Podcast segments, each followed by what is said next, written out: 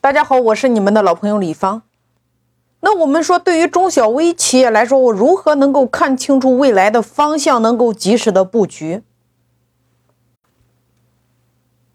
大家来思考一个问题：刘邦一个地痞无赖，不会管理，为什么可以聚众萧何、张良、韩信这些人进入到他的麾下，然后帮助他打下了一个帝国？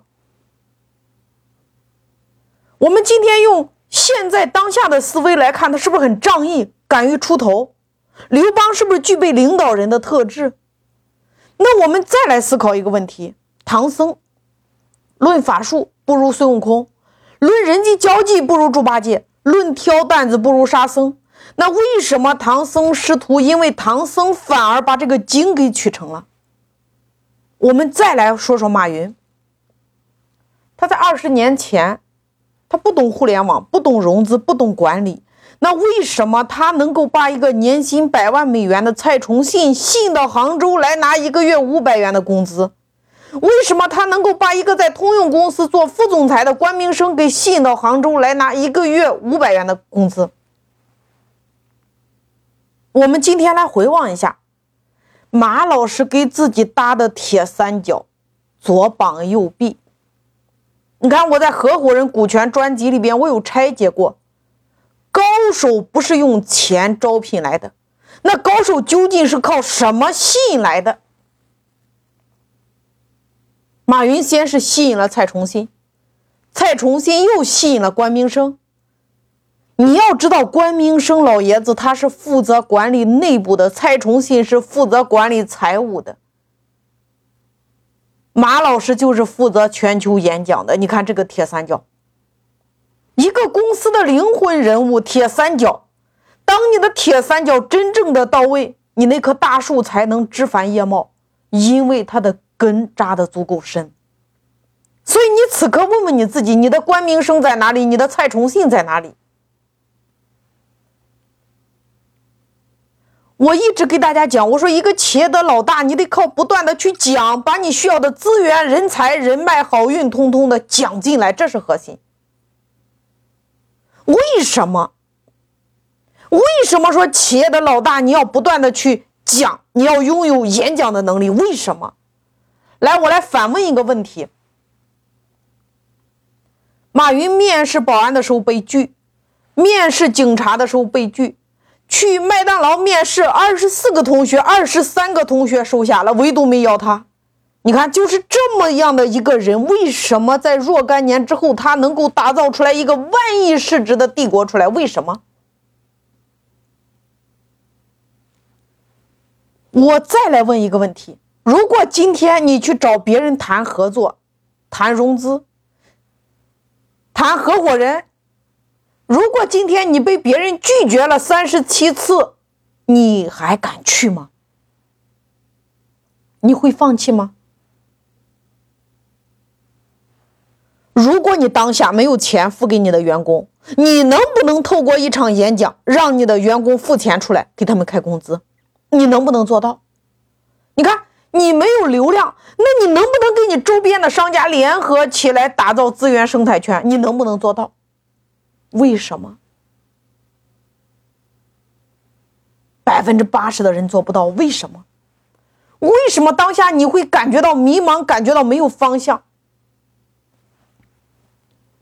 因为你对自己这件事儿，你自己不太确定。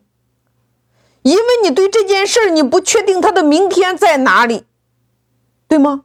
你看不到未来的方向，所以你不敢。那马云为什么敢呢？因为他看见了。那我们再来思考，那马云究竟是怎么看见的？我一直给大家讲，我说结果性思维它用于你任何行业、任何板块、任何地方，在这个地方同样使用。马云是不是一遍又一遍给别人讲他的那个互联网做成之后是个什么样子？讲着讲着讲着，他就真的看见了，他看见他成功之后的样子了。我给大家来拆解一下这个逻辑。所有的人，今天你只是看到了马云演讲里边说的，他被拒绝了三十七次，但是你有没有看到背后的？请问，你今天做了一个项目，你今天要去找一个投资人，高维度的人去找人家谈投资，你要不要充分的准备？你要不要提前写你的演讲稿？你的那个路演稿？你要不要提前背你的这个路演稿？要不要？你想一下。马云是不是把自己做的那件事用命去讲了三十七次？你来算一下，他每去讲一次，他要准备多久？那是一群华尔街的精英，对于当时的马云来说，那都是财神爷呀。他要不要认真的准备自己的演讲稿？他要不要认真的准备对方可能会问到的问题？他如何来回答？那对面坐着的全是全球最精英的一群投资人，所以你看，马云每出征一次，他自己究竟练习了多少遍，没有人知道。但是他一次又一次跟高手过招的这个过程中，他被不同级别的人物不断的拷问啊，不断的刁难，不断的提出各种问题。那你要知道，投资人那是什么级别的人物？他提出来的各种问题，他们的阅历、他们的见识、他们的经历、他们的资历、他们的人脉等等等等，都比当年的马云不知道要高出多少多少多少个维度。一个普通的人，一个普通的创业者，被这些高手一遍又一遍的给自己照 X 光，投不投钱已经不重要了呀，重要的是把马云给照明白了。所以说，马云虽然被三十七家投资机构拒绝，但是他在短短这一年的时间内，与无数的高手不断的在过招，他把他自己给讲明白了，很神奇的一件事呀。